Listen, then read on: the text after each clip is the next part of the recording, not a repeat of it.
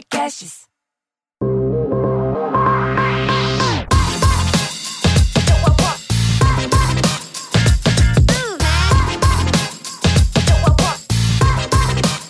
Olá, sejam bem-vindos ao Deep Growth, podcast que aborda com profundidade o crescimento acelerado das empresas. Eu sou Gabriel Costa, mineiro, hoje sem a Thay aqui por alguns desafios logísticos, e eu tenho o prazer de entrevistar a Vanessa Morim, atual diretora de marketing da BR Malls. Vanessa, super obrigado pelo seu tempo, seja bem-vinda. Obrigada, Mineiro. Eu que agradeço estar aqui. Adorei o convite. Vai ser um prazer. Boa, vamos lá. Antes de eu começar aqui a te, te sabatinar, deixa eu agradecer os nossos patrocinadores. A gente tem aqui o Super Coffee, que ajuda a manter a gente super disposto todos os dias da semana e final de semana também, trabalhando. A gente tem a Evino, que é o e-commerce né, que mais enche a taça dos brasileiros. E a gente também tem o Startup SC, que é um programa de fomento ao empreendedorismo lá do Sebrae de Santa Catarina, que na verdade já virou um programa nacional, né, de tão grande que o negócio está.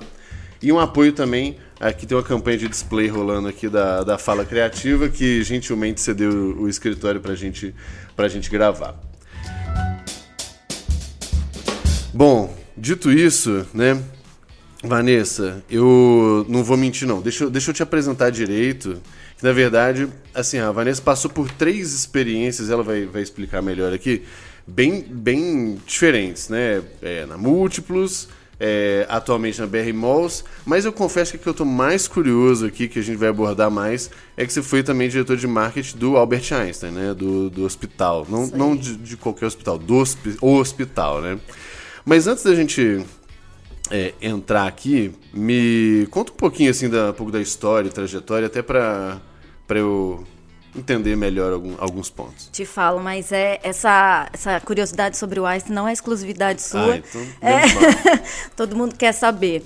Mas contando um pouquinho aí da trajetória, eu me formei é, na área técnica. Eu fiz ciência da computação, não fiz É marketing. mesmo? Ah, Isso eu já não sabia. É, e aí eu fiz marketing depois e então eu fiz ciência da computação, comecei a trabalhar na época, enfim, com o precursor do Google Analytics, eu trabalhava com WebTrends na época, foi aí que eu comecei. E aí era muito olhar técnico, né, pro digital. Não tinha esse olhar de negócio naquela época, enfim, então foi em 99 isso. Aí a gente já tá entregando Nossa, você aqui a idade. com 15 anos? E aí foi muito bacana, porque eu comecei numa empresa que era de tecnologia, era o WebTrends, era o único, único software, software na época que tinha no Brasil que fazia audiência, né? Sim, né? Então eu trabalhei muito a empresa, foi muito bacana começar por consultoria. Então, é, vários segmentos, assim, trabalhei na época com é, entretenimento, então Globo, SBT era cliente, indústria farmacêutica, bancos, então, assim, todos os bancos é, trabalhei, enfim, Itaú, Bradesco, na época Unibanco ainda era apartado, Santander, é, o Banco Real, enfim. Então foi muito legal essa experiência e aí a internet começou a dar dinheiro e as empresas começaram a gastar dinheiro com a internet, né? E aí foi que eu fui migrando aí para o marketing e aí eu saí na época do WebTrends, migrei para a rede, antiga Redcar. E aí sempre trabalhando com serviços, sempre trabalhando do B2B. E aí eu fiquei com vontade de conhecer mais o B2C, foi quando eu fui para Múltiplos. É, que, que a gente tinha um projeto da Redcar com a Múltiplos, a, a, a Múltiplos, putz, estava nascendo. Então era bem, era uma startup também. E aí da Múltiplos eu fiquei seis anos lá, fiquei cinco na rede, seis na Múltiplos, fui pro Einstein, fiquei dois, quase dois anos e meio. E agora BR Malls. E você viu que sem medo de mudar de segmento, né? É, to- totalmente, né? Do mais variado possível. Vamos, vamos começar da, da. Eu quero estressar um pouco mais a história do Einstein, mas. é, vamos começar pela Múltiplos, tanto por uma certa ordem cronológica, quanto por. Não sei se você sabe, mas eu tenho uma certa paixão por programa de fidelidade, milha, essas coisas, a ponto de eu ter criado um curso, inclusive, né? É, e assim, hoje, essa indústria, na verdade, de um modo geral, ela ainda é muito pequena, assim, naquela pequena de, não, ela tem um potencial gigante, mas ela ainda é muito de nicho, muito pouca gente, é, é muito confuso, pouca gente entende realmente, aproveita o negócio. Como que era isso, sei lá, muitos anos atrás, né, quando tava Cara, nascendo? Já era, né? Eu entrei na Múltiplos em 2012. E ela tinha nascido em 2010, quando tinha sido feito o spin-off da TAM. Não era nem Latam ainda. E assim, uh, 97% da, dos resgates nessa época era de passagem aérea. Uhum. Ainda continua muito forte, Sim. mas quando eu saí da Múltiplos em 2018, já estava 85-15. 85% uhum. era passagem, 15% no varejo. Então, assim, tinha. Eu lembro que quando eu entrei, a gente ainda falava muito fidelidade. Sim, e a gente fez uma pesquisa e viu que, assim, tinha uma dissonância muito grande Sim. com fidelidade que a, as telecoms trouxeram pra gente. Lembra uhum. quando a gente tinha o programa de fidelidade na telecom? Sim. A gente tinha que pagar e ficar lá 12, 12 meses não podia sair. Sim. Então a gente começou a tirar também isso, esse nome fidelidade lá de trás por conta disso. Então, assim, é difícil. As pessoas falam, hum, é complicado, Sim. vou levar muito tempo. Exato, vou ficar um ano para ganhar um uma ano, batedeira aqui. Exato, é. ou para fazer um trecho e não conseguir voltar para dentro do Brasil num, uhum. num, lugar. Então, assim, um dos desafios era desmistificar, uhum. né? E aí dar essa possibilidade do que a gente chamava lá de coalizão. Não é só cartão de crédito, não é só companhia aérea, e tinha um varejo aí no meio disso tudo para dar, dar o corpo que a gente precisava, né? Então, assim, aliava a dissonância que tinha de fidelidade, o cara uhum. não queria ficar. Aliava a complexidade, é difícil. E, e, e essa, esse estigma que tinha de é muito longo. Muito esforço para pouca esforço para pouca. E aí a gente começou a ver que não necessariamente era questão do valor, era uma diferença entre é, o valor percebido e o uhum. custo da coisa. Uhum. Então, não necessariamente, quando a gente começou a olhar realmente o comportamento do consumidor lá atrás, que a gente começou a achar, falou, bom, pulo do gato pode ser aqui. É, ao invés da gente ficar incentivando o resgate da passagem para Paris, que realmente está mais longe, Sim. se o cara resgatasse uma um mixer. Uhum. Um jogo de copos de, que, que era um, um, medidor de pressão de pulso. Uhum. É, que é um, um, valor baixo, mas que tem um alto valor percebido para quem recebe, aquela coisa assim, cara, achei é de dinheiro. É, é de graça, é achei dinheiro no bolso. Uhum. Essa, essa é o, o, o X da a questão. A sensação, né? A sensação. Aí você chega em casa, você não pagou, não pagou frete, nem nada. E aí, ali, com dois mil pontos, você conseguia resgatar e num tempo mais, mais curto, ou até abaixo de dois mil pontos. Então a gente viu assim, cara, quem resgatava, independentemente de ser passagem ou de ser varejo, acumulava seis vezes mais. É, é resumindo, né, tem uma correlação. É porque assim, no fim das contas, a pessoa só vê valor no programa quando ela resgata. Exato. Antes disso é muito filosófico ainda, né? Muito, muito ideológico e tal. E quando ela resgata, ela pode não. E aí, assim, não precisa ser um mau resgate do mundo. Ela só precisa ter a, a mínima sensação é, de felicidade do negócio. E, e, engraçado porque esses dias, deve ter um mês, um mês e meio, eu dei uma entrevista para Infomani sobre esse assunto. E, e aí eu conversei com a jornalista, e a princípio isso é uma conversa de alguns minutinhos.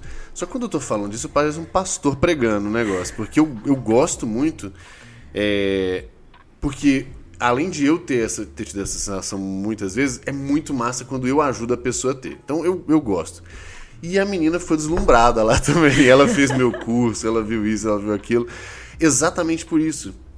É, é uma coisinha que você precisa ter. Né? Isso em software também é muito comum. Quando a gente fala assim, ó, primeiro você precisa mostrar um pequeno valor que aumenta a retenção. E aí, o que você falou, a proporção é seis vezes, era isso?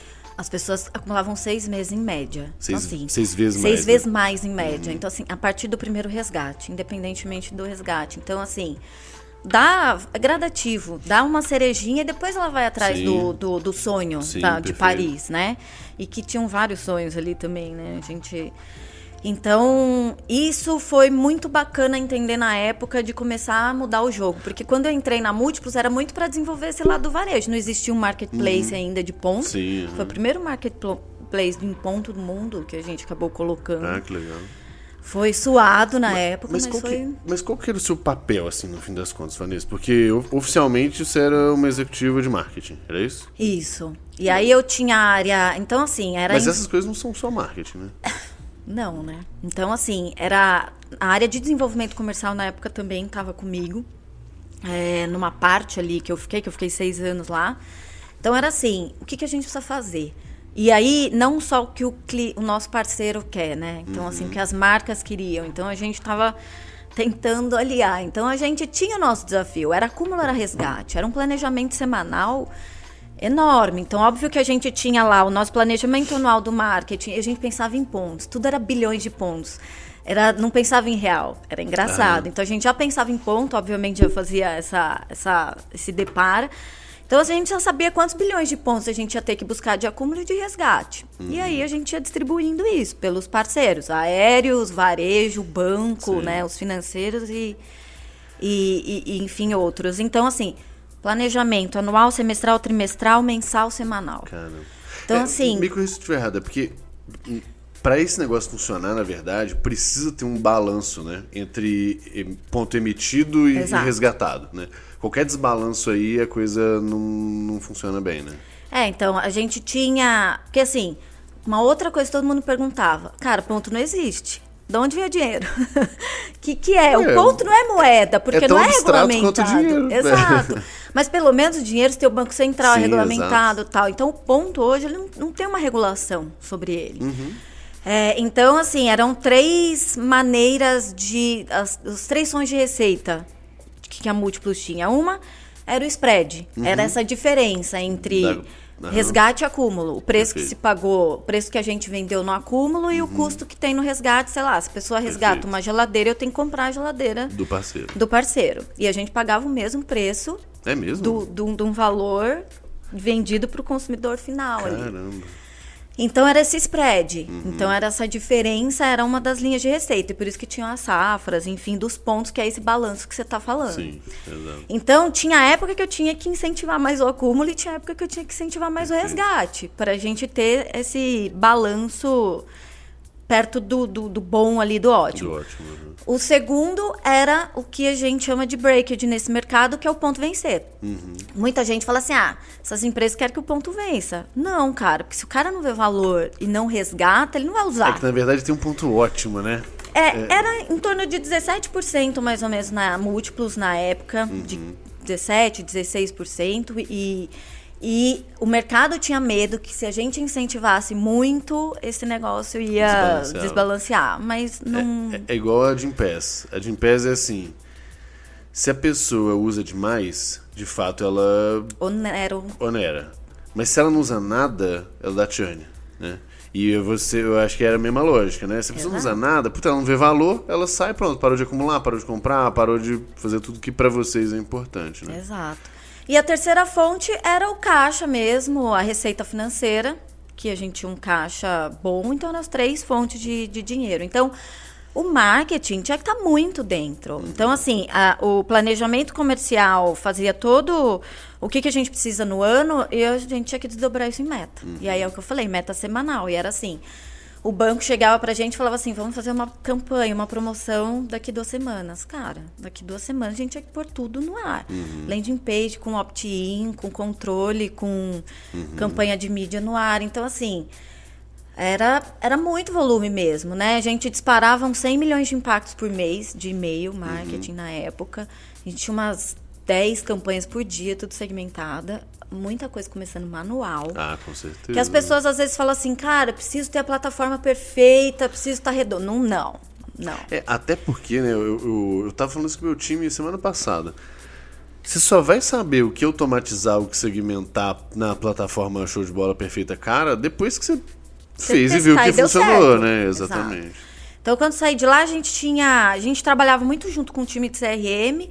Tinha mais de 40 modelos que já rodavam automatizados, uhum. mas a gente começou tudo isso manual. Né? Quando eu entrei na Múltiplos, a gente tinha 10 milhões de clientes. Quando eu saí, tinha 21 milhões. Esses 10 milhões de clientes, a gente começou fazendo montando HTML, subindo a base uhum. na mão, fazendo cruzamento na mão. Então era.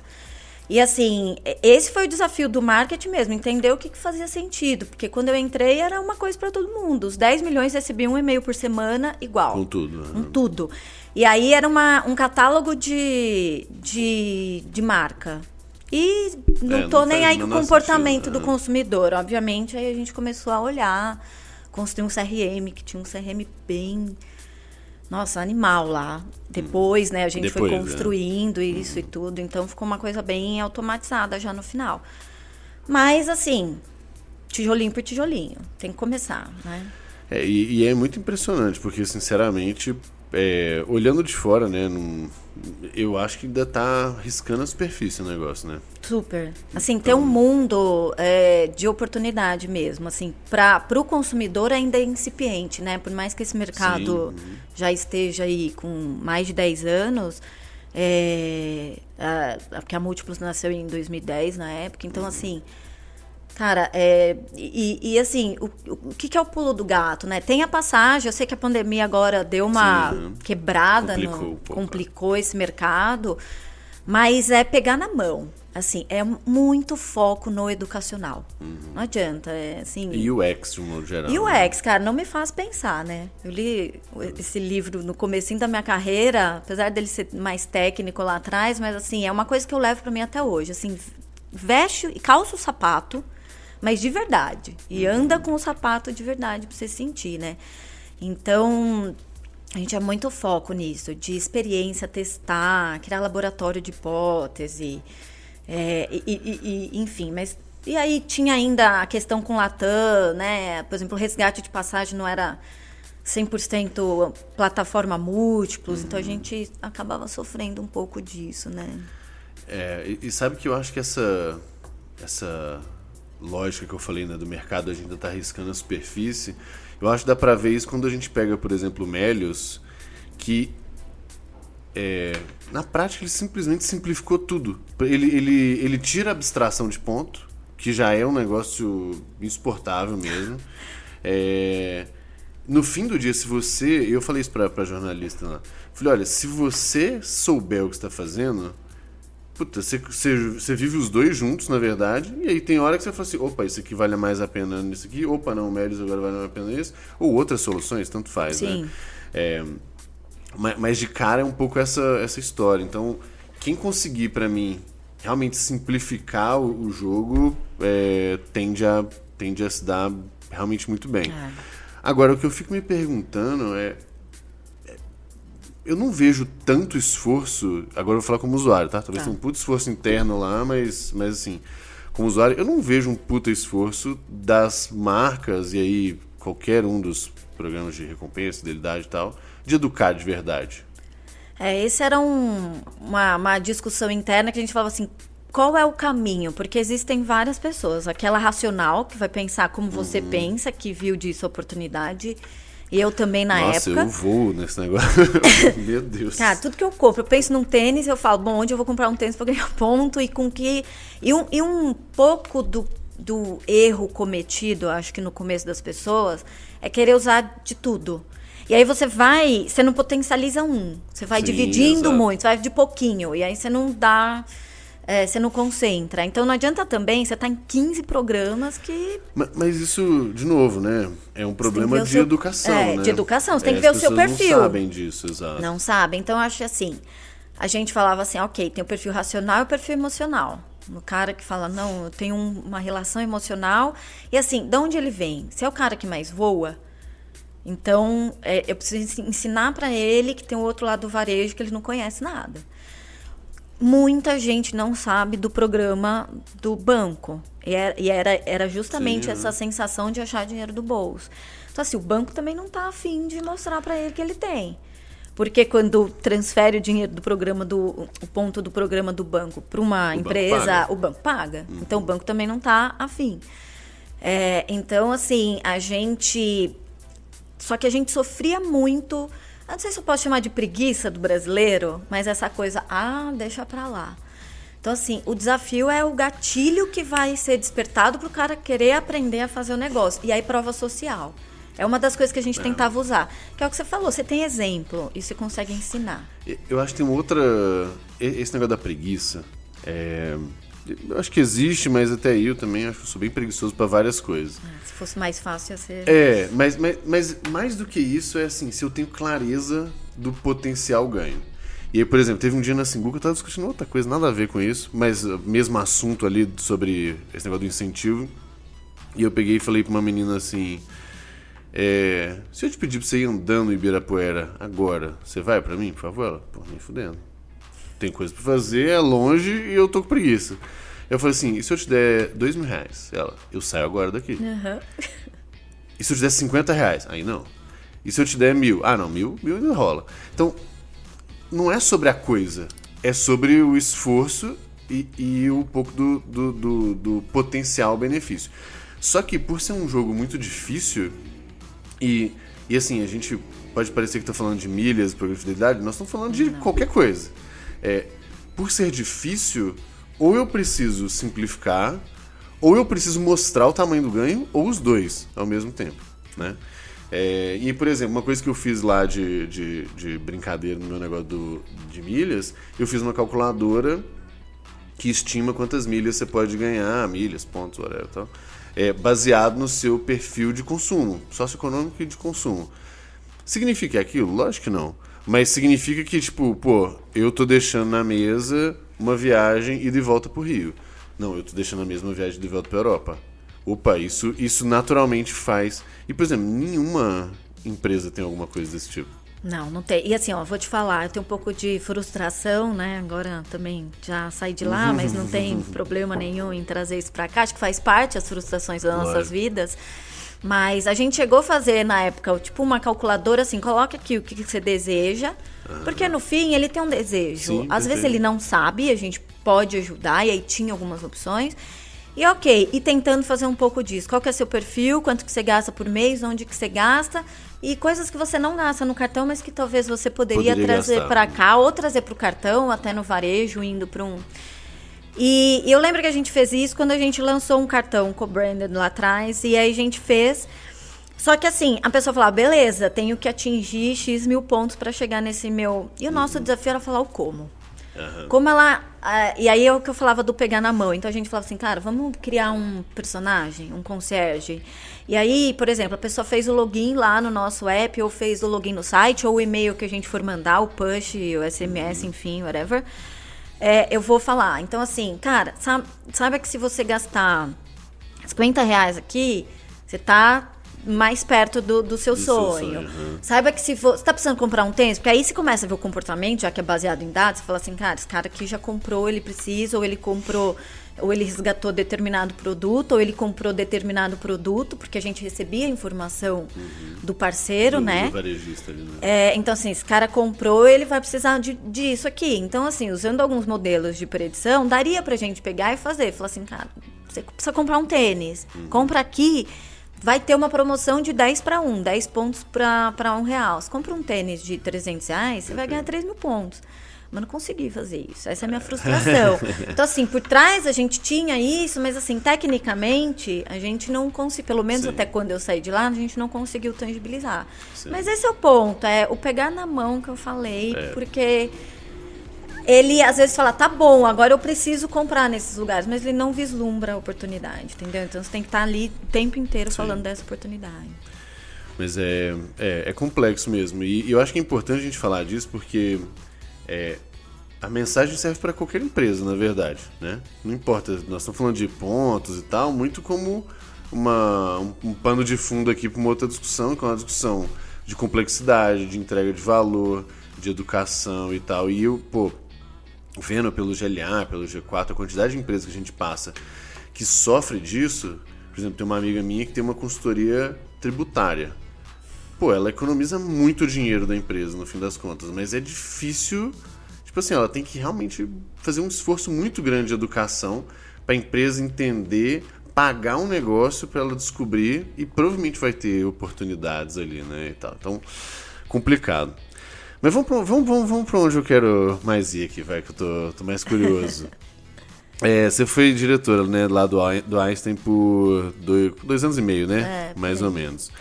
É, é, antes, dá, dá uma dimensão, assim, do, do ta, tamanho que você puder falar e tal, do tamanho do Einstein, só para as pessoas terem noção do, do, que, que é essa empresa, no fim das contas. Porque eu, eu não tinha noção até o nosso café lá do, do que, que é o, o tamanho de um hospital e do hospital ainda, né? É. Assim, o Einstein não só é um hospital lá no Morumbi para rico, esse é o estigma, né? Uhum. Hospital para rico no Morumbi, em São Paulo, é, é uma rede mesmo de saúde. Então, assim, se a gente for pensar em números, é, a gente tem, a gente, o Einstein tem, é, são 13 unidades privadas uhum. em São Paulo, acabou de inaugurar uma em Goiânia agora, É, são 27 unidades do SUS. Então, o Einstein tem uma baita É atuação mesmo? na saúde Ah, pública que que, as pessoas não sabem. Então, assim, se você for olhar, são 40 unidades de atuação na área da saúde e tem mais 8 unidades de ensino.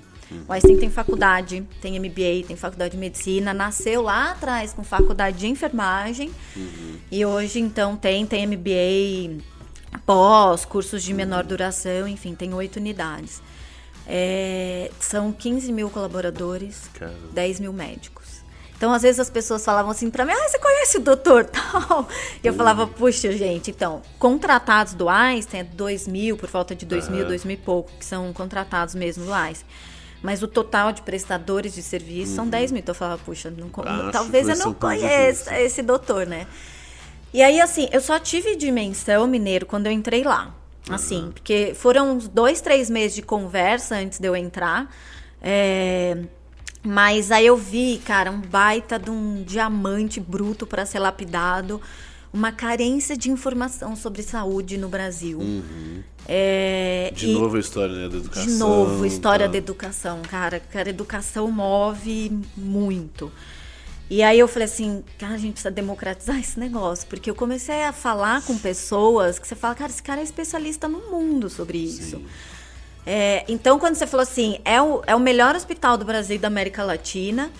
É, esse ano foi atualizada a colocação no meu LinkedIn até eu é, sair de lá. Eu colocava lá, né? 38º Melhor melhor, do mundo, né? hospital do mundo. E, e subiu duas posições. Ah, mesmo? né? 36 Verdade, eu agora. seu LinkedIn. Aham. É, subiu agora, eu já não estava mais lá, mas eu falei, cara, continuo. E aí, assim, 36 hospital, o melhor hospital do mundo. Então, assim, é gigante. Tem a incubadora de startup, tinha mais de 80.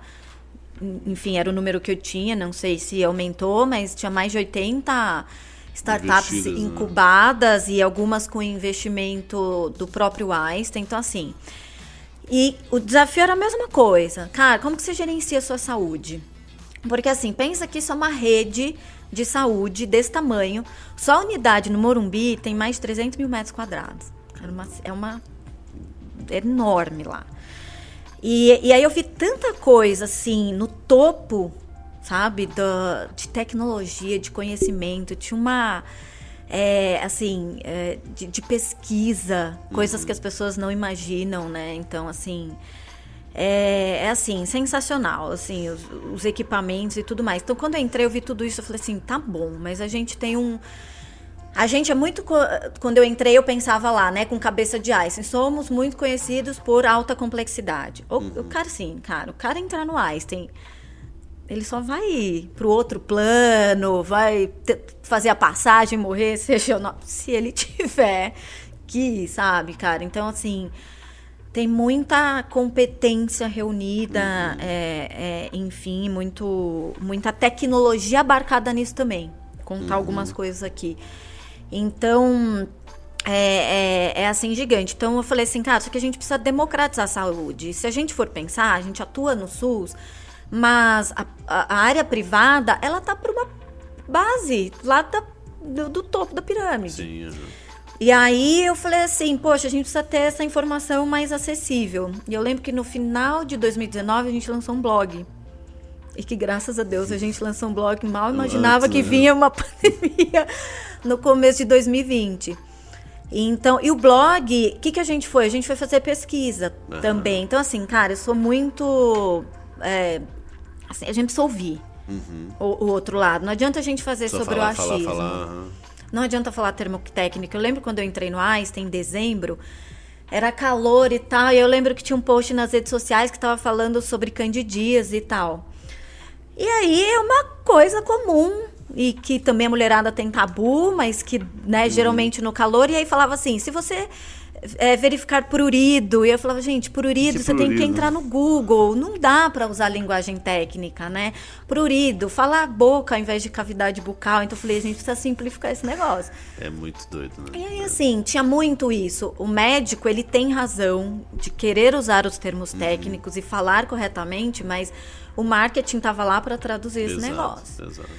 Então, a E- gente. e Isso certamente gerava bastante embate, né? Super. É. Super, então era assim. é, os textos vinham, É, às vezes do médico a gente fala, putz, cara, agora a gente tem que é. traduzir, não dá.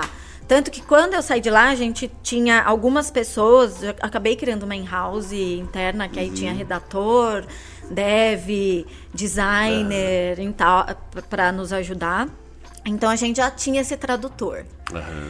Né? Então, porque precisava mesmo. Então, então a gente começou. E aí lá quando a gente de- determinou o blog, eh, tinha algumas algumas editorias pra gente falar, porque assim, gente, brasileiro não cuida da saúde. Sim. Isso é é inacreditável, assim. Então, eu lembro quando eu entrei, comecei a falar com o time do Google, e aí. E nem o Google aqui no Brasil tem tanto dado sobre a área da saúde, tá? Sim.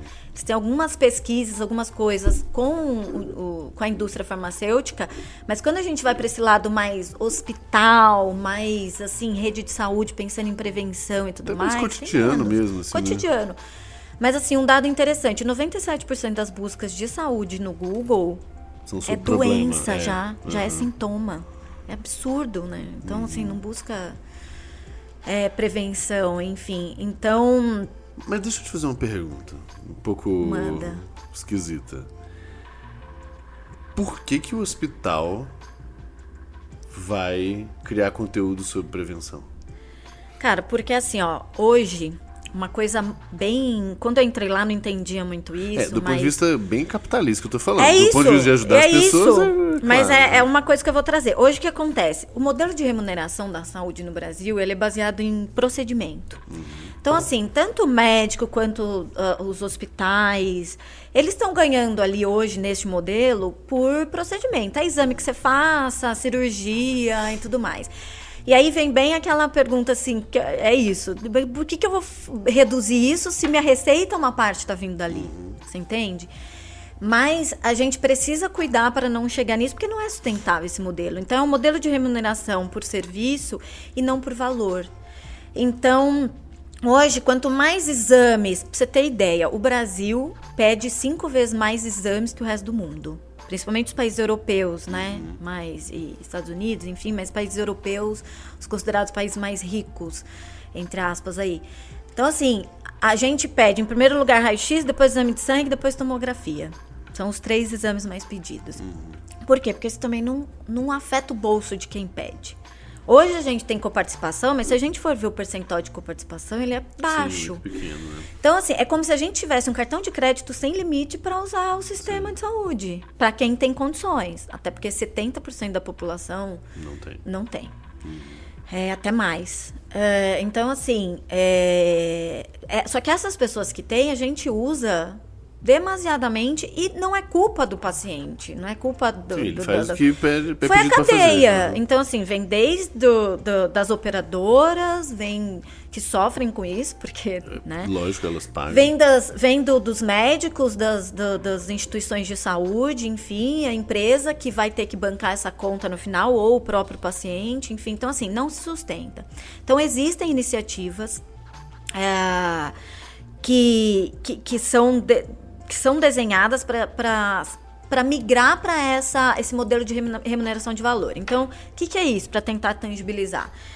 É, você vai lá e você faz uma cirurgia. Você fez cirurgia, o seu médico ganhou, o anestesista ali ganhou, a gente, a, a- a instituição de saúde, ganhou. o hospital ganhou dos três dias que você tem que ficar ali. E ok, só que você vai para casa, você tem uma complicação, você tem que voltar, você vai ter que ter uma outra, é, enfim, uma, uma outra cirurgia ou, ou um procedimento. Isso você está gastando e a pessoa está sendo remunerada por algo que não teve sucesso, ou que não foi com o desfecho que era previsto de ter o 100% de sucesso. E aí a outra pessoa, o outro médico que foi, fez a cirurgia, ao invés de você ficar três, você ficou dois dias, ou seja, você onerou menos o sistema, você teve sucesso, você não teve que voltar, você não teve que fazer uma outra, um outro procedimento, ele ganhou menos. Sim. Só que o valor percebido foi melhor. É um contra-incentivo, É um né? contra-incentivo, exato. Então, assim, a gente, da mesma maneira dessa coisa de pensar, é, ele- a- a- essa instituição tá querendo melhor para mim, é, é- é na mesma linha da gente fidelizar, Sim. sabe? De trazer esse cara ao relacionamento. Ele vai sempre estar pensando no melhor para mim. Só que hoje a gente foi acostumado a falar assim, ah, o médico que não pede exame é médico ruim. E não é, gente. Assim, o médico, se ele faz uma boa análise clínica, ele vai pedir o exame que você Que precisa. precisa. Uhum. Porque hoje, por exemplo, de ressonância, a gente faz para mil pacientes, Brasil faz 132. 132 ressonâncias para mil pacientes. Na, na, na Alemanha, 22 vezes. Uhum. 22 para mil. Assim, é. Eu lembro quando. É, na, na- nas. Quando minha esposa ficou grávida, né? Que assim, a gente. E aí a gente estudou pra caramba e foi pra uma, alguma linha, uma linha específica. E a gente, estudando isso, via também, assim, que pedia, se pedia muito mais ultrassom do que. do que eu botar assim, que o necessário, Necessário. padrão, né? Tem os casos que são mais específicos ali. Ah. Mas de fato tem procedimentos desnecessários, um tanto de coisa assim. né? É, e assim, isso é caro, uma cirurgia é cara também para o hospital, sabe? O custo fixo que tem para manter uma emergência lá Perfeito. e é, é alto. Então, assim, a gente está acostumado também assim, putz, tive uma dor de cabeça, vou no neurologista. Não, o SUS aqui tem um modelo que é o de atenção primária e que é o que a gente né, defendia muito enquanto eu estava lá no Einstein, de é o médico da família, é o clínico geral. Sim, cara, o clínico geral vai te avaliar, porque às vezes você mudou a sua alimentação e a dor de cabeça tá vindo dali, você não tem nada na cabeça. É um ajuste que seu corpo tá precisando fazer, sei lá, durante duas, três semanas até você entrar na nova alimentação. E você não precisa fazer uma tomo Aham. sabe? Pra, pra, Só ou- chegar só pra Aham. chegar. Então, assim, o hospital defendia muito isso, melhor uso, até porque esse incentivo na prevenção, essa atenção primária, a gente também tem muito recurso, mas para Serviço, ajudar, e muito serviço, mas para ajudar ele. Aí vem o check-up, vem, é, enfim, tem testes genéticos super avançados, muito bacanas para você fazer seu mapeamento e tudo mais. Muito curioso pra fazer esse negócio. É, eu fiz. Minha mãe teve câncer ano passado, ela acabou falecendo, e eu fiz um mapeamento genético depois, e assim, geneticamente eu não tenho Pra- nenhuma uma predisposição, predisposição, né? vamos dizer assim, linha para falar a linguagem popular. Então só se eu, aí por exemplo, pega meu caso, eu posso ter câncer, não quer- não- isso não está descartado por, por estilo de vida. Uhum. Cara, se eu fumar, se eu comer mal, se eu não praticar exercício, se eu tiver uma vida louca de, eu vou ter, posso ter, né? Uhum. E, e o contrário, né? Se você já vê que tem uma certa predisposição, aí é mais cuidado ainda que precisa É ter, mais né? cuidado. Então a gente, é, qu- enquanto eu tava lá, a gente focava muito nessa coisa da prevenção, conteúdo, como que eu te ajudo nisso, né? Então, assim, aquela dorzinha de cabeça que você sente. Porque é, às vezes as pessoas só vão Graças a Deus, procurar. não sinto, você acredita? Quase nunca tenho Não, dor de cabeça. nossa, maravilhoso isso. Eu, eu sinto de vez em quando, mas assim. é Tá ok, Tá é. ok. Mas eu, eu tive Covid e foi uma dor de cabeça diferente. E assim, está ligado no seu corpo. Eu falei, pô, essa dor de cabeça aqui não é não é normal. E normal, eu fui identificar o primeiro sintoma por causa disso. Mas enfim, é, a é, o, o desafio da saúde também era entrar no contexto. Então, e agora eu tô no shopping, e eu, enquanto eu tava no Einstein, eu pensava assim, falava assim, cara, no shopping tem um monte de gente que tá esperando no shopping, viu? Maridos, Uhum. às vezes estão ali esperando, ou outras pessoas, né, às vezes você vai ali para andar. Então, assim, cara, contexto. Onde eu coloco a saúde no contexto? Então, a gente tava, antes da pandemia, a gente tava pensando, né? Cara, aeroporto, sala VIP, as pessoas ficam ali esperando. Por que, que eu não ponho a saúde ali no contexto das pessoas? No shopping center tem um monte de gente andando e você tá com tempo. Por que eu não ponho a saúde no contexto? Mas não a saúde da maneira chata. Porque as pessoas hoje, hoje olham a saúde como doença. E por isso que ela fica chata. Sim, é uma sim. coisa ruim. Você não quer olhar porque Ninguém- vai que você descobre alguma coisa. Ninguém acorda querendo fazer um exame. Então, assim, esse era um dos desafios da comunicação lá, além de ser restritiva. Por exemplo, eu não. A área de marketing, eu não tinha acesso a, por exemplo, ao mineiro Gabriel Costa tem, sei lá, diabetes. Não, não tem, mas. É, Eu ia te perguntar isso. Não dá pra fazer essa parte de CRM como você podia na múltiplos, né? né, no marketing mega direto, assim, não. Então, assim, óbvio que a gente tinha flags, e assim, na- na- lá no Einstein tinha muita informação sobre o paciente. Então, por exemplo, se você usasse lá, eu sabia a data da sua primeira passagem até a última passagem. Sabia qual era a frequência, qual a recência, qual o seu plano Sim. médico, o que, que você usava, qual a qual a especialidade, se você tinha ligado no nosso call center, qual que era a nota de NPS que tinha dado, Uhum. era super estruturado. Quando eu entrei, tinha dados, muitos dados. E a gente foi tratando de estruturar. Fazer Sim. o ciclo de vida do paciente. Tipo, coletava, mas não mas, fazia nada Exato. Uhum. Cada coisa também num lugar. O Einstein tinha feito o projeto de... de prontuário eletrônico, então isso tudo já estava uhum. em formato de dados. Então, quando eu entrei, uh, junto com o time de CRM e Big Data de lá, a gente falou, cara, vamos estruturar isso aqui começar a dar corpo para a informação e realmente ter, ter o insight. Então a gente começou a olhar ciclo de vida, segmentação, existia uma segmentação desatualizada de 2016 e que era externa. Eu falei, cara, não, segmentação tem que ser a gente que tem que fazer. A gente entende. A gente tem que entender. Então, assim, olhar os segmentos, os heavy users, os, os preventivos, enfim, tinham seis segmentos lá que a gente acabava olhando. É, então, olhar muito para isso e olhar no ciclo de vida mesmo de, desse cara, porque tinha o ciclo de vida dele do, de Einstein e tinha o ciclo de vida de vida. De vida. Uhum. Tipo, criança, começando a, a, a, ficar adulto, idade, a idade que fica, vira família, pai, mãe, enfim, uhum. mãe, mãe, enfim é, é, a idade do homem e da mulher começa a procurar a questão de câncer de mama, o homem uhum. de, próstata. É, de próstata, tal. Então, olhando para tudo isso. Então, assim, como que eu posso ajudar essas pessoas na jornada? Então, começando assim, é, desde, sei lá, maternidade. A pessoa nasce lá. Uhum. O Einstein faz 4 mil partos na área privada e 8 mil na área pública. Era o dobro em na área tempo? pública no ano. No ano. Então, assim, de 4 mil mulheres que têm filho no Einstein no ano, é, qual que é a taxa de retenção dessas mulheres aqui? Então, assim, até os 3 anos de idade, a gente foi olhar até 14 anos. Uhum.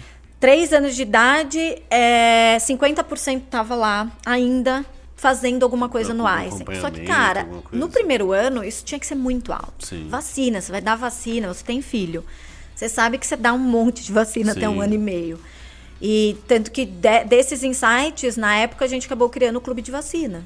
Ah, legal. Cara, então assim, você tá lá na maternidade, clube de vacina, você tem todas as vacinas até um ano e meio, que você faz lá num Já pacotão, paga, né? em, paga em 12 vezes e vai para casa tranquilo e eu vou te avisar quando Sim, você tem que vacinar. Perfeito. E tinha o serviço de vacinar em casa ou não. Só que isso é, cara, bota o o, o, sapato de quem tá lá. Lembro que a gente fez uma jornada da maternidade, a gente foi olhar a jornada da maternidade e a gente começou a descobrir coisas como isso. É, então, assim, adianta mandar um e-mail para essa mãe que acabou de ter filho? Muito provavelmente não vai estar tá vendo e-mail. É o SMS que vai falar: ó, daqui tantos dias você vai precisar dar vacina no seu filho, porque uhum. o celular tá ali com ela. É, a gente descobriu também que o homem, depois você me fala se isso é fato ou não, mas que o homem é super excluído do processo todo da maternidade. Assim, o homem se sente muito excluído. Então. Ah, mas, mas é... aí eu vou. vou... Puta merda, eu vou ter que. Eu acho que é mais culpa do homem que se excluiu há um ah. bom tempo e aí perpetuou o negócio. Mas assim. o, o sistema faz o homem ah, não, ser excluído certeza. também, tá? Mas enfim, então assim. É, esse é o tipo. Aí de conteúdo, no caso da mãe, um exemplo. Tem muito conteúdo para criança. Como fazer isso com a criança? Que uhum. Só que não tem conteúdo para mulher. Cara, puerpério. Uhum. É, eu, eu quero. Amamentação. Amamentação. Eu quero voltar essa criança para a barriga. Eu não sei o que eu faço. Rede de apoio. Exato. Quando que eu posso voltar a praticar exercício? Uhum eu tô me sentindo estranha, não é, meu corpo tá estranho, sei lá, às vezes a mãe tem a depressão pós-parto, não sente o amor, muita então assim, questão de autoestima pesadíssima. Então assim, a gente falou, cara, como que a gente vai cuidar? E tem o, o geral do que as pessoas procuram na doença. Se uma pessoa vai no, no, num pronto socorro, por que, que eu não posso, dois dias depois, perguntar para ela? Você tá, tá bem? Tá resolvido, né? Tá resolvido? Você melhorou? E aí, por exemplo, tinha a telemedicina. O Einstein tem telemedicina há 10 anos. Só que, óbvio, com a pandemia, esse negócio ganhou corpo uhum. e aí, né? Até tinha acabou muitas abrindo. De, regula de regulação. Ainda também, né? tem, né? Porque não tá, pelo CFM não tá liberado, foi liberado na, na pandemia, mas é um caminho sem volta. Sem volta. Sem volta. Tanto que, assim, no Einstein, antes da pandemia, o Einstein fazia 80 consultas de telemedicina por dia. Com a pandemia, chegou a fazer mil por dia. Caramba. Cara, bizarro, né? Então, assim, o cara foi no pronto-socorro e eu falo para ele. Aí eu começo a colocar o modelo mental de cliente dentro do negócio da saúde. Uhum. Porque a pessoa está paciente, ela não é paciente. Exato. geralmente, quando ela está no, no, hospital, ela é impaciente. Exato. Ela está impaciente. Então, assim, cara, o cara foi no pronto-socorro. É, mando para ele uma mensagem, falo, você melhorou? Olha, tá aqui uma degustação da telemedicina do Einstein, porque às vezes o convênio não cobre e eu não tenho como saber isso. Uhum. É, e aí é, eu falo, mas tá aqui. Usa uma sessão de telemedicina, porque o Einstein passou a vender a telemedicina para pessoa física. Uhum. Né? E aí a gente começou a fazer contratos na época, por exemplo, com operadora de, de telecom, com seguradoras, para ah, incluir telemedicina como com um valor agregado de uhum. serviço, sabe? Então, por exemplo, sei lá, na época a gente estava fechando com duas operadoras, ia lá na sua mensalidade e você ia ter acesso à telemedicina uhum. do Einstein. Entendeu? Então, assim, era começar a fazer isso. Por exemplo, você tem um exame para ser feito e você precisa é, é, ficar em jejum. E aí cê, eu sei que você tem, sei lá, que ficar 12 horas em jejum e seu exame às 8 horas da manhã do dia seguinte. Uhum. Cara, 8 horas da noite você tem que parar de comer. Uhum. Aí duas horas antes, pro cara poder se organizar, se organizar né? duas, três horas antes, manda um SMS, sei lá, um push se o cara tiver o aplicativo. Uhum. Ó, uhum. daqui duas horas tem que parar de comer. Coisas que a gente estava testando, as pessoas reclamavam do estacionamento caro lá do Morumbi. Então, assim, ah, será que se eu der um um, um voucher de um Uber da de um vida. Uber da vida, de um 99 da vida, esse cara tem uma uma, uma nota, dá uma nota melhor, porque era, era um super detrator de NPS uhum, esse negócio lá no Morumbi. Sim, então é assim, ah, eu aviso que ele precisa ficar em jejum e ainda falo assim, ó, e amanhã, hora que você precisar, você usa esse cupom aqui que vai te dar um desconto para você chegar lá na, na unidade para fazer seu exame. Então, assim, Boa. um desafio foi levar um pouco do modelo mental de cliente e deixar um pouco o modelo mental de paciente, que o Einstein tem isso muito Sim, forte. É. Né? é, porque realmente o do paciente ele está muito associado a um determinado problema. Uhum. Né? E o do cliente ele está associado a uma jornada que não tem necessariamente problemas ali. Exato, né? começa antes, né? É, e, e aí já é, respondendo a própria pergunta que eu te fiz, né, pensando sobre isso, se você, como, como. Enfim, o Einstein já tem toda uma marca né, em volta desse, desse negócio, mas se você constrói conteúdo para ajudar em, em, prevenção, conscientização e tudo mais, e você ajuda as pessoas, além disso ser bom, quando eventualmente, porque eventualmente vai acontecer algum problema, é, ela já tem a quem recorrer, é porque você, ela já tem o contato, já tem isso, já tem aquilo.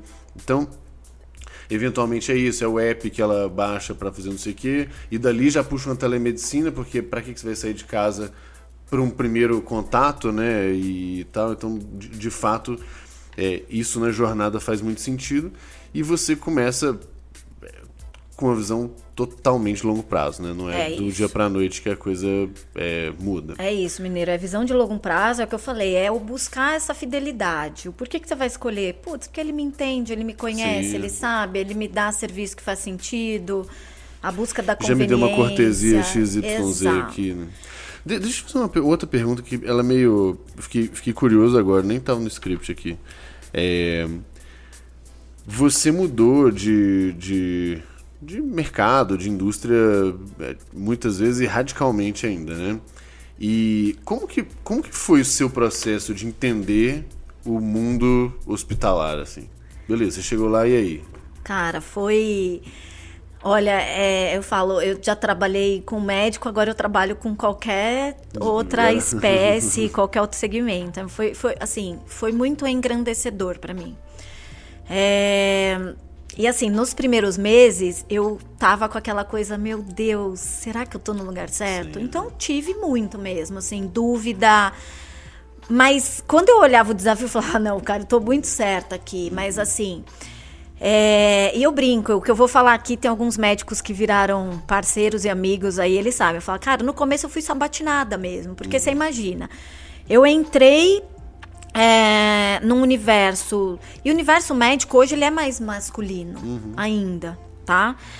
Tem bastante mulher, enfim, mas ainda é um universo. Se você for olhar uh, o, o, tamanho de, o tamanho da base lá, médicas uhum. mulheres, é menor. Então, assim, uma mulher que vem de fora, que outro contexto. outro contexto, que era focada em varejo, essas coisas. Por mais que eu tivesse o background ali de relacionamento, fidelidade e tal, eles me enxergavam muito com as pessoas de olhar do varejo, que vem para a saúde. Uhum. e fala, nunca trabalhou com nada da saúde, nem chegou perto. Fala assim, cara, marqueteira ainda, né? Que fala assim, marketing. Cara, é, é pejorativo. É, é. Eles, então, né? assim, uma descrença. Uhum. Eu enfrentei uma descrença total, assim. E até então, o marketing do Einstein, ele era muito focado em eventos, muito institucional. Muito né? institucional. Então, nunca tinha se olhado no paciente como consumidor.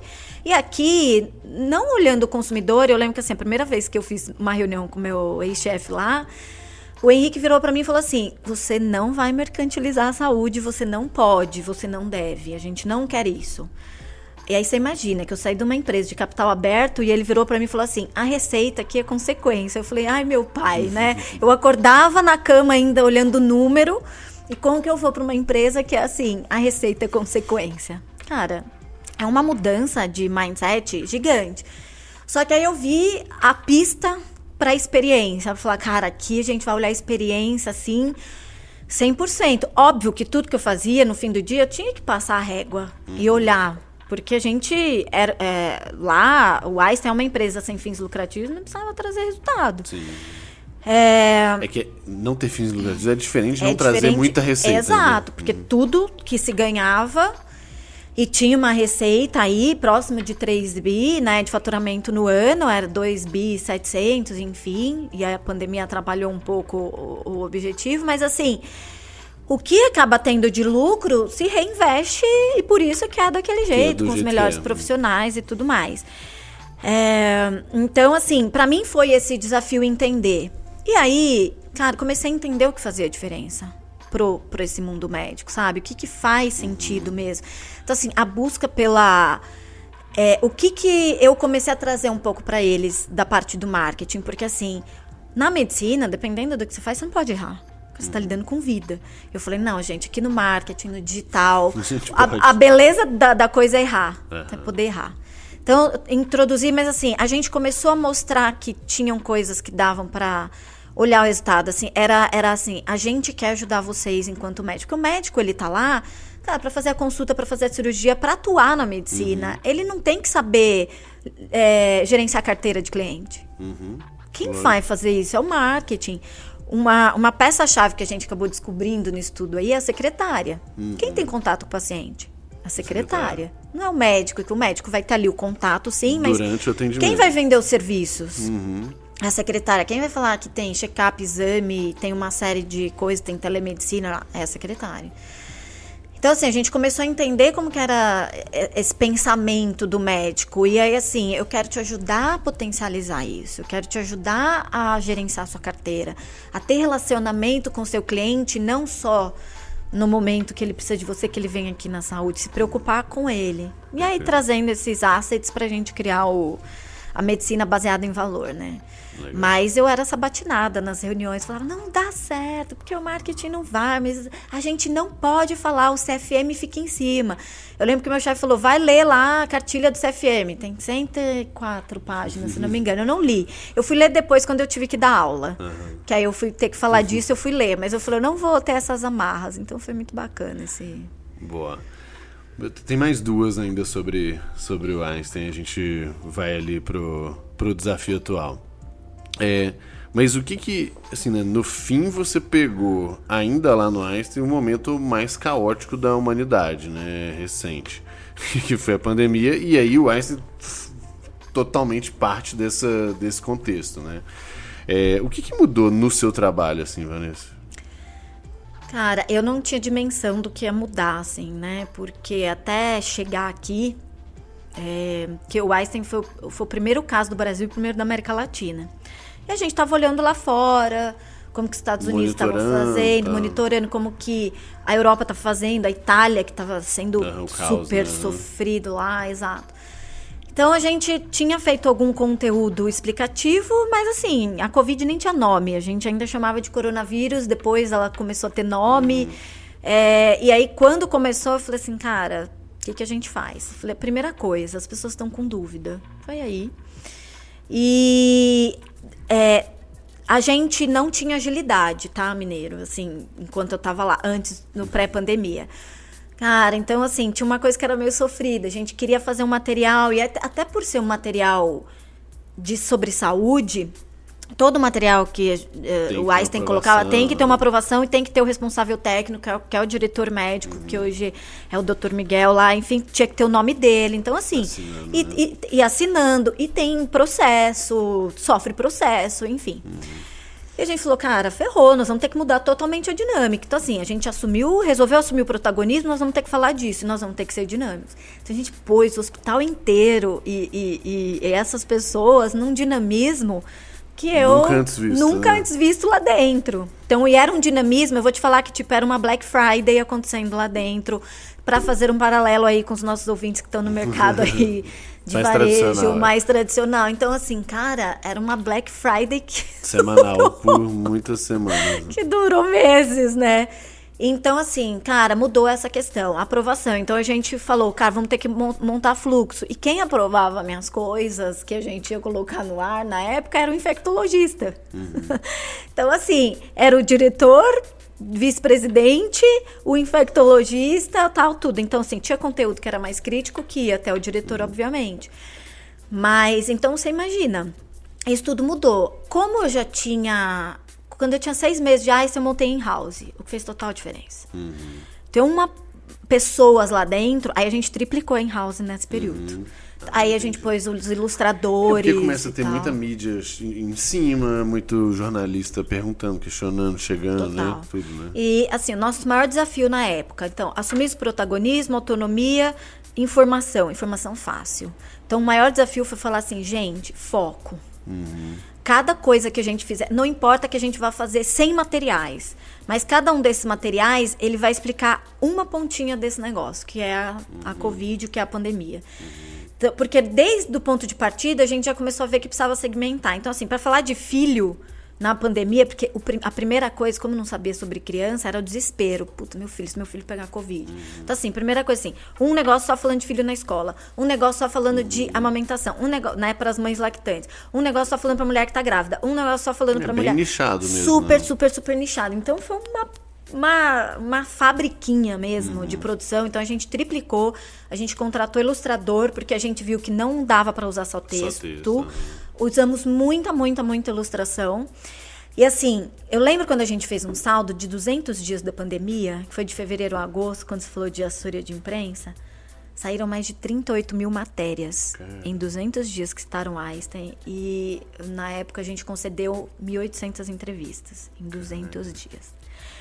Então, assim, meu time ficou em home office, eu fiquei lá, mas assim, e a gente, no meio disso tudo, aprendeu a trabalhar à distância. A in-house ficava em home office, só o time da assessoria de imprensa que ficava lá, porque a gente toda hora tinha que fazer tinha entrevista. Que Era uma oito entrevistas por dia. Eu acompanhava algumas, mas não acompanhava todas e tal, não dava. É, então mudou a dinâmica. Então a gente viu que agilidade, cara, e tomar decisão. Então a gente. Reunião de crise todo dia tomada de decisão todo dia. E, e, a gente informou coisa que mudou. Então, isso foi uma coisa, uma quebra de paradigma para o ICE. A gente falou assim, cara, ontem a gente colocou no nosso, no nosso, na peça que a gente divulgou que era tal coisa. Eu falei, então, mas ontem mudou. era tal coisa, mas mudou. E a gente assume que agora tá errado, que agora Sim. tá valendo isso.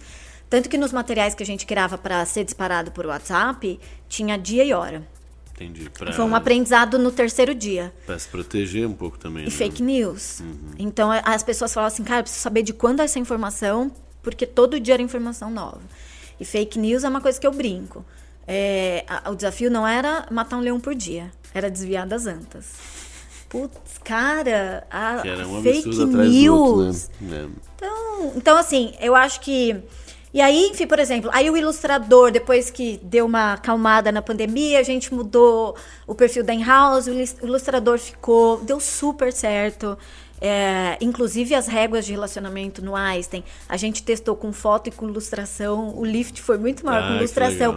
E aí você fala assim, cara, um público A vai uhum. pegar uma coisa mais infantilizada, que é uma ilustração, mas não, então, assim, o lift era maior. Então, enfim, isso mudou essa questão de agilidade e que e ficou depois, sabe? Essa coisa uhum. de aprovação, óbvio que tem coisas que vão, mas assim, esse dinamismo é, é que viu que dá para fazer. Dá é, para fazer. É. aceleração de muita coisa e assim, e aí o foco na experiência. Né? É, que na prática sempre eu acho que foi muito forte de um modo geral dele. Foi. Mas assim, era o foco na experiência nesse lado, assim, não é o que o médico quer falar. Ah, tá. Tem É o que a pessoa- do, do, do leitor, do leitor. do- Entendi. É o que a pessoa quer saber. Porque o médico queria falar de outras coisas. O médico queria falar, talvez, das pesquisas, dos, dos avanços e tal. Não, a pessoa queria saber No o que eu tenho que, dia, e eu meu tenho que filho, fazer né? hoje, entendeu? Como que Legal. eu me protejo? Eu acho que era isso. Boa. Minha última aqui, eu falei que eu queria gastar tempo na história do Einstein. Vou, va- vai, vai sobrar uma, uma mais rapidinha ali pra BR Malls, mas tudo bem. Fica tranquilo. É, Vanessa, o que que. Certamente por ser um mundo muito diferente, né, do que você mesmo estava acostumada, o que, que teve de mais curioso na sua jornada lá na, no Einstein? De mais Uma curioso. situação mais curiosa ou, ou coisas que você descobriu que são curiosas? Ah, eu acho que. é, de curioso. Deixa eu ver. Assim, ó, cara, no meio da pandemia é engraçado, né? Como a falta de referência ou acesso à informação. Então, assim. Gente, no meio da pandemia, chegou uma mãe ali dando a luz no carro porque ela tava com medo, por exemplo, de ir pro Einstein na, De entrar no hospital. é, com medo de entrar no hospital, né? Por isso que eu falo esse negócio da, da informação, assim, é. É, É muito construtivo, é destrutivo, muito né? construtivo, destrutivo, exato. Mas assim, eu acho que assim, curiosidade, você começa a ver um hospital ali por dentro. Nossa, mineiro não fazia noção do que aquilo 24 horas Uhum. funcionando por dia e, e tudo que. é, então, assim, toda a parte de alimentação, o tamanho da nossa cozinha que tem lá, toda a parte de farmácia. Então, assim, o remédio, por exemplo, que chega nas pessoas internadas, ele foi todo separado por inteligência artificial. Existe uma automatização lá na farmácia, assim, sabe? Coisas que você. Quem tá lá na frente, você não imagina, né? Sim. É, Você sabe que chegou pra você, mas tem toda um- uma é, engenharia tem, por trás. tem né? toda tem toda uma engenharia por trás. Aprendi muito sobre a cultura judaica. Cara, não sabia nada da cultura judaica. E assim, sabe, o- o quão forte é a união, Sim, sabe, é. dos, Eu dos tenho alguns judeus. amigos e é, é bem visível mesmo o negócio Nossa, assim. isso foi isso foi muito muito bacana assim ver, né? E assim, as curiosidades assim, é, coisas que eu vivi que eu vou levar para vida, sabe? Visitar Uhum. Paraisópolis, ver a nossa atuação dentro de Uhum. Paraisópolis, conhecer as histórias, cara, a gente vive numa bolha. Ah, com certeza. Nossa, então assim, sabe, história e é, enfim, tudo isso você começa a enxergar as coisas de um outro de um outro de uma outra perspectiva, sabe, Uhum. dando valor a muita coisa assim, diferente. Boa. Muito bom. Vamos pra gente pra gente fechar aqui, vamos duas perguntas. É, acho que a mais importante, assim, você saiu de um de um de um contexto que teve muito impacto por causa da pandemia de um determinado tipo e foi para um outro que também teve muito impacto é, por causa da pandemia, né? Que é agora na, na BR Malls, né? É, o que que, assim, logicamente um negócio muito diferente, mas o que que tá sendo mais desafiador para você nesse momento, uma vez que tem uma série de restrições, tem uma sé- tem medo, enfim, tem uma situação super complexa e, e que ninguém sabe o que fazer, né? Essa que é a boa verdade, porque ninguém passou por isso antes, né? Exato. Então assim, e até os exemplos de fora não se aplicam muito Sim. aqui, né? A relação, por exemplo, de shopping nos Estados Unidos, na Sim, China, é não diferente é da relação que a gente tem né? aqui. É. Então, acho que assim, bom, entrar numa empresa no meio da pandemia já é desafiador. Então, eu falo, cara, não vivi o shopping ainda com o olhar agora de dentro da companhia. Porque antes, óbvio, eu ia como consumidora. Sim. Mas eu entrei na pandemia, então eu não vivi o shopping do jeito que ele é. No- no- pegando fogo, né? Exato. Então, mas assim, o que a gente já vê, as pessoas estão voltando, ainda bem. E assim, o shopping é um local, aqui o brasileiro tem uma relação emocional Sim. com shopping center. Porque é um local onde eles vão, eles vêm como entretenimento. Sabe? Não é só um lo- local de compra. Com certeza. Então, assim, tem gente que vai lá para usar o Wi-Fi, tem gente que vai usar, vai no shopping para usar o ar-condicionado e ficar ali usando o Wi-Fi, porque é o seguro, levar a família. E, óbvio, para resolver a vida, comprar, tem serviço, enfim. É, então, assim, desafios hoje. Cara, então, BR Malls tem 31 shoppings e 26 que a gente administra. Então, assim, 26 shoppings têm equipes lá matriciais. Então, por exemplo, lá de marketing eu tenho 26 equipes que Sim, pontilhado. shopping, né? Exato, acabam. E aí tem comercial e, opera- e operações também. Então, assim, o desafio é, hoje, olhando esse todo, a gente precisa virar a chave para pensar em consumidor. Até alguns anos isso não era feito. Então, assim, era um era mercado uma de real demanda. estate. É, e é uma demanda que já tinha. Exato, vinha, né? vinha. Então era assim. Hoje eu Você falo. tá bem posicionado. Meu, meu desafio é cliente no centro. Quem que é a experiência do cliente no meu caso? Lojista e consumidor final. Então, assim, antes era isso. Ah, tem lá o shopping, você tem sua loja, a loja tá aqui, você paga um aluguel, você paga o condomínio, tem um- uma participação lá no fundo de promoção, que é, que é o orçamento de marketing, e é isso. E ok, a loja tá vazia, vem outro, muita demanda, vende é, a, a BR Malls. Ano que vem faz. é, ano que vem não, fa- fa- é, faz 15 anos agora. É, é, e assim, vende ativo, né? Para ter um portfólio melhor. Duas coisas que super importam: mix de loja e localização. Esse é o ponto-chave. Então, assim, o desafio agora é falar assim, tá bom, antes a gente pensava muito nesse mercado como um mercado ali de locação e eu tenho um tenho um tem uma uma expressão que a gente falava era o caixote ali de vendas e tal, e não, cara, isso aí é um mercado de entretenimento. Então, assim, o nosso maior desafio é com a pandemia ainda assim, como que as pessoas vão se sentir seguras para voltar? Ah, então, assim, e por que, que elas vão voltar? A gente não sabe.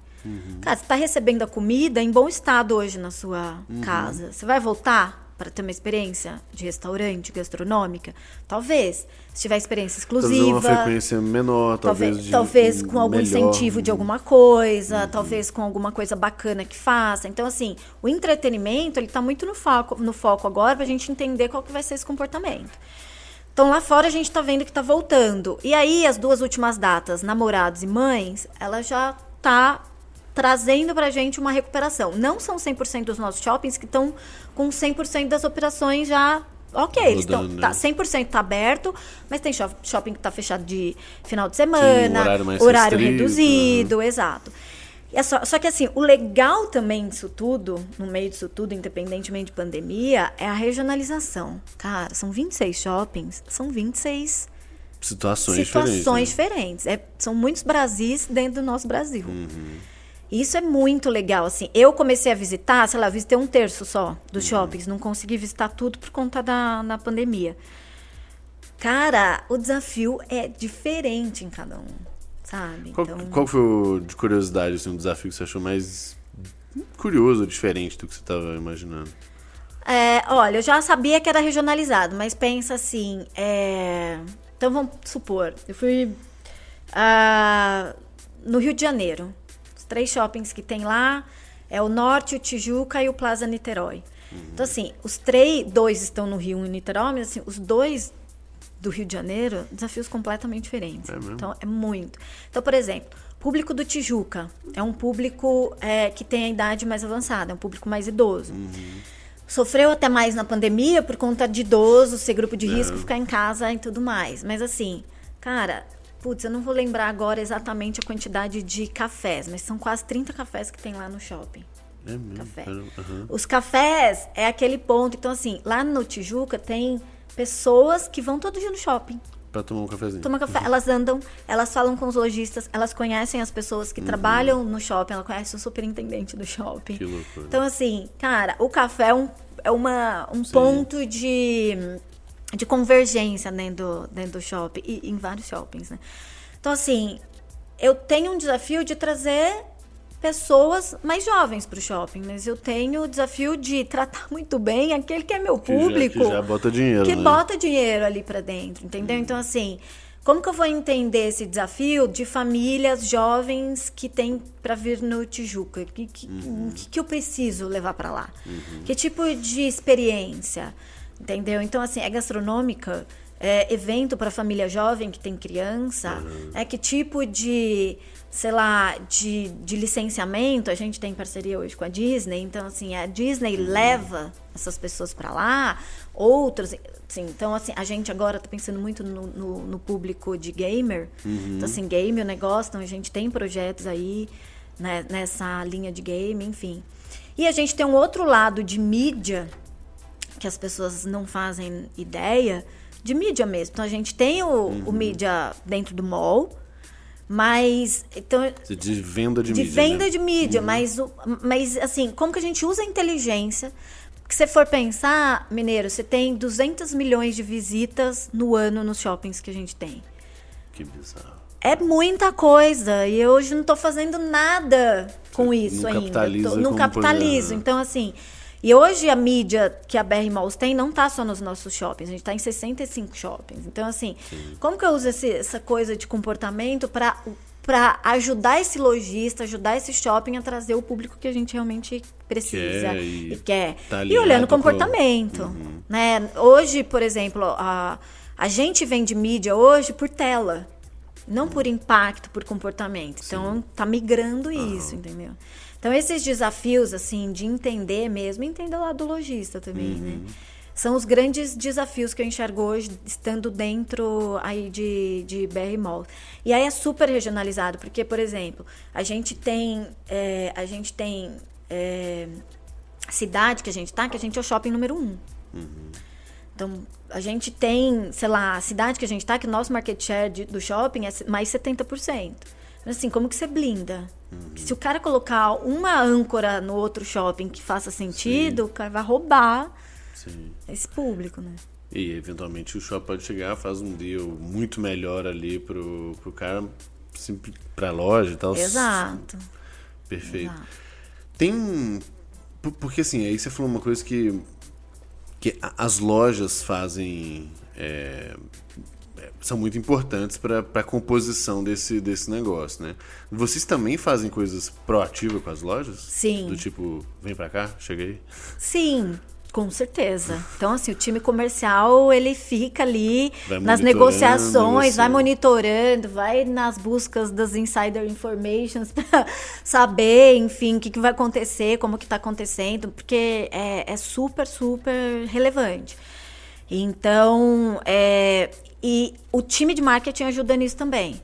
De inteligência, de usar ferramentas para entender qual, quais são as marcas Sim. potenciais, o que, que tem fit com aquele público que está ali, qual que é a atuação primária, qual que é o público primário daquele shopping. Ah, então faz sentido trazer a marca, sei lá, de moda. Porque, por exemplo, ó, se você for ver moda, moda ela tá caindo o consumo, né? Uhum. Moda feminina não, não, não cresceu como outras, né? Mas, por exemplo, você precisa ter no mix algumas marcas de moda claro. feminina para fazer o negócio, né, fechar. Gastronomia é algo que está crescendo muito Imagina. e não é, não é o restaurante da praça de alimentação. Não, lógico. Não, uhum. é o restaurante que vai te proporcionar ali, é restaurante mesmo de, né, com, com as mesas ali, te proporcionar alguma coisa. É que é a experiência do restaurante, né? Exato. Não só a comida. Nossa, eu detesto comer praça de alimentação. não, não dá, né? Então, é, são essas coisas hoje que. E aí, pro lojista, então também tem, até no, na, na pandemia, a gente acabou criando Juntos pelo Varejo, que foi despretensioso, mas que. E aí buscava crédito para o lojista, uhum. treinamento para o lojista, então tem esse olhar também. E para o consumidor, tem oito shoppings que começou com MVP, tá aí com, indo para 10 meses, do programa de relacionamento. Que é assim que eu vou saber tudo que esse cara faz e tendo esse opt-in, sem as, uhum. esses barros aí de LGPD e tudo mais, enfim. E que a gente está focando bastante nisso, né? Dá para embarcar muita tecnologia Puts, ainda, cara, né? muito. É a sensação que eu tenho, assim, no, no varejo, de um, de um, modo geral, assim, qualquer coisa que é, tenha sua natureza offline tão forte assim, eu acho que eu não sei se foi esquecido, ou se é difícil mesmo, ou se é caro, ou se é tudo ao mesmo tempo. É difícil, deixar para lá. É, mas a sensação que eu tenho é um pouco essa, assim, de. São perfis muito diferentes. É, eu não tenho paciência nenhuma, por exemplo, mas eu vou especialmente sobre essa história de. O negócio é ir comer, né? Se for pra ir comer, é eu vou. E aí, eventualmente, você fala assim: ah, mas eu vou aproveitar e resolver o pepino tal. É. Mas às vezes o, meu drive é muito pra resolver, pela conveniência e tal. Ah. E aí vão ter perfis muito, muito diferentes, né? Exato, mas assim, família é um grande motivador, enfim, por isso que assim, eventos para criança, alimentação, então gastronomia são dois focos aí grandes que a gente tem. é, então, enfim, aí a gente está testando novas tecnologias, tem shopping a gente olhando sensor, câmera. É, imagina. já- Tem, tem coisas. É, porque se você tem Wi-Fi lá, se Sim. você tem. Interessante. Ah, esse, é- essa. Vixe, cabe outro episódio aí, só pra gente falar das complexidades do shopping. Bom, vamos, vamos fechar aqui é, pra gente. Putz, daria pra ficar muito tempo mesmo. Mas vamos, vamos lá, vai. A gente sempre termina, você já sabe, né? Da mesma forma, é, que é pedindo recomendação de coisas, né? Pode ser gente pra seguir, pode ser conteúdo e tal. Então, o que que você. tr- três recomendações suas aí pros nossos Beleza. espectadores. Bom, quem já tá aqui, ouça todos os episódios, são muito Boa. A bons e Vanessa assista é nossa- também. nossa- é isso aí. pelo YouTube, legal ver também com o vídeo. É, mas, é, Mineiro, alguns anos eu venho num processo meu de autoconhecimento, assim, Uhum. sabe? E aí tem um livro que ele é mais. Eu vou trazer ele aqui, porque eu acho que como ele mudou uma Boa. parte na minha vida, ele não é super indicado. E até vou indicar menos coisas assim de temas mais profissionais, tec- menos técnico e Eu tal. não tenho quase saco nenhum, mas pra É, e aí assim, porque isso a gente tem um monte de material aí, enfim, mas assim, eu comecei muito nessa, nessa fase de autoconhecimento e tal, e eu li um livro que chama 10% Mais Feliz. Aí você olha o nome e você fala assim, nossa, que... Autoajuda classic, né? Autoajuda, você fala, putz, que... Cara, e você sabe que eu nem lembro onde ele surgiu a dica, não consegui lembrar, tava tentando... ali, né? É, não lembro. Mas, cara, quem escreveu é um jornalista da ABC, ele chama Dan Harris, e ele era mega cético sobre meditação. Super. E aí ele foi pra fora, ele foi entender isso, ele foi conversar com os gurus, com os entendedores, com os estudiosos, com os filósofos que olham pra tudo isso e tudo mais. E eu comecei a meditar a partir daí, porque ele, ele contou, né, no livro, enfim, que ele era super cético. Ele teve uma, uma crise ao vivo. Caramba. Ele, tipo, um burnout mesmo Surtou ali ao vivo. Ele surtou e ele não lembrava, e ele surtou ao vivo e tal, não sei o quê. E aí ele falou que quando depois ele escreveu o livro e começou a estudar e viu que tinha algumas coisas, por exemplo, meditação já tem comprovação científica e tal, aí ele começou. E aí ele falou, cara, tava buscando o nome do livro e ficava assim, que nome que eu vou dar? Ele falou, ah, cara, eu vou dar 10% mais feliz, porque talvez seja uma forma de eu tangibilizar o que eu considero que seja meditação. impacto do negócio, né? Exato, ele falou, e vai vender também, enfim.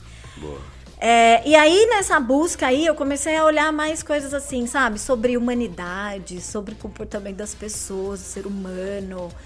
É, eu tava, no final do lendo, no final do ano, eu tava lendo Sapiens. E aí, bom, enfim, sei lá, os três do Yuval Harari, que é Sapiens, Homo Deus e 21 lições para o século XXI. Eu não li Homo Deus ainda, tô lendo 21 lições. Eu acho que assim, faz a gente parar para pensar nisso aqui, que é a nossa vida, no que a gente acredita, no que a gente acha que é palpável, em como começaram as narrativas, Como as pessoas funcionam. como as pessoas funcionam e como a gente acredita. Cara, a pandemia deixou claro o jeito que a gente acredita em qualquer história bem contada, mesmo que ela seja Um fake, absurdo. um absurdo. Então, assim, sabe, como, como começou a humanidade, como que a narrativa começou para fazer a gente colaborar entre a gente mesmo, enfim e tal. E aí no 21 lições ele fala muito do futuro, baseado em algumas coisas, assim, tecnologia, biotecnologia, como que vai ter o emprego do futuro, qual que é o nosso papel como liderança, cara, o que, que eu posso fazer hoje dentro da empresa que eu tô? Tem um pouco de trazer um, esse Ai, sei lá, também não gosto de usar esses, essas palavrinhas, tipo missão, propósito, mas assim, cara, sei lá, o que, Mas que dá pra clareza, fazer? pelo menos, né? O autoconhecimento mesmo. Se eu sou bom nisso, como que eu posso Aproveitar, aproveitar? mais. né? E, e se eu não sou bom, eu quero melhorar ou não? Quero deixar de lado, né? E aí, enfim, ele fala até um pouco dessa questão do livre-arbítrio, né? Que o livre-arbítrio, ele fala que não existiria, que nosso cérebro faz e toma decisões baseadas em cálculos é, biológicos que um algoritmo poderia substituir. Uhum. Falei, cara, então. E aí, acho que assim. Ah, e por fim, uma dica não necessariamente de livro ou podcast ou específico, mas assim, eu lembro que quando eu queria dar uma. Tava. Falei, meu, preciso melhorar meu inglês e tal, não sei o quê. Eu coloquei meio que assim, cara, todo dia eu vou ler alguma coisa. É, e aí eu assinei um monte de news, letter de qualquer uhum. assunto. E aí, sei lá, você pega jornal de fora, um New York uhum. Times da, da vida, você entra, sei lá, numa consultoria e, e, e assina news. E aí você começa a ler um monte de coisa, nada a ver. Então, assim, é, coisas, sei lá, de da votação na África do Sul, se é a China ou os Estados Unidos que vão fazer parte do, do acordo, sei lá, você começa a ler sobre a ONU e Sabe coisas assim? Você, dá uma viajada, você foge do seu tema. É, eu, eu acho, acho que, que, abre muita cabeça. Eu acho que o ponto é bem, é bem esse. Um é de abrir a cabeça e o outro também é de deixar o outro lado da cabeça descansar um pouco. É, hoje, sinceramente, eu fico o dia inteiro também, a cabeça não para, não para. Hoje, o único momento que eu, que eu consigo, assim, né, os principais é no jiu-jitsu. É tipo uma hora que é tanto sofrimento ali que eu não consigo botar atenção em outra coisa. Mas a sensação que eu saio depois é muito boa, exatamente não só pelos aspectos fisiológicos, né, que acontece, mas por ter tipo deixado os problemas de lado uma horinha. E aí voltado, putz, só isso dá um alívio mesmo. E eu acho que no fim das contas é o mesmo mecanismo, né? Você olha consome o que você quer, por hobby, sem, Exato, obrigação, sem obrigação, e tal. E isso te dá uma paz, até uma sensação de controle também, né? Porque muito no dia a dia eu acho que a gente sente que não tem muito controle da, das coisas, né? Nossa, total. A meditação eu sinto assim. Eu, aí eu passei a meditar e meditação guiada, gente. Começa Sim. com cinco ah, eu já fui e voltei tantas vezes. É, e, e para mim, assim, meio que quando eu tô nos momentos mais críticos, é, eu volto, me ajuda pra caramba. E aí parece que quando as coisas estabilizam, meio que assim, eu sinto menos falta. Quando o negócio tá meio caótico, eu, eu, sinto mas, falta. Que bom. Você tem uma válvula de escape ali. É, Deveria ser hábito, coisa a gente tem que fazer, né? É. Ah, mas tanta coisa ser. mas é, não, não dá. Mas eu também não me cobro, assim. Mas eu faço e é muito bom. Boa. E é isso. Então tá, ó, adorei bom. a conversa. Putz, dava pra gente ficar mais. Dava. Na verdade, nós vamos ficar mais. A gente tem duas perguntinhas pro extra que tá vai bom. pra nossa, pra nossa comunidade. É, então, pessoal, é isso. Vanessa, super obrigado pelo papo. Obrigada e temos mais uns minutinhos extras lá dentro da plataforma do Growth Leaders Academy. Beleza? Valeu. Valeu, pessoal.